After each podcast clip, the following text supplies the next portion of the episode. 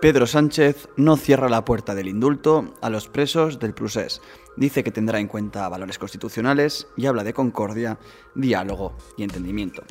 Yo soy Jorge Raya Pons y esto es Sumario de Tarde en The Objective, donde traemos el mejor resumen de este martes 25 de mayo. Hablábamos de los indultos. El nuevo presidente de la Generalitat, Per Aragonés, recibiría como una buena noticia, aunque ve necesaria una amnistía.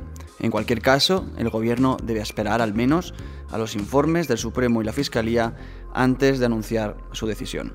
Seguimos con noticias de Ceuta. Las comunidades autónomas han llegado a un acuerdo para la acogida de 200 menores llegados en la avalancha la semana pasada. Madrid ha votado en contra, disconforme con los criterios acordados, pero ha aceptado dar cobijo a 20 de los niños.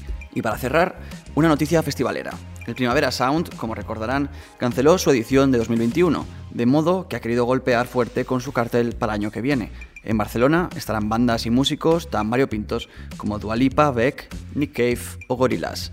Hasta aquí llegamos. Mañana más y probablemente mejor con la voz de Cecilia de la Serna. Descansen.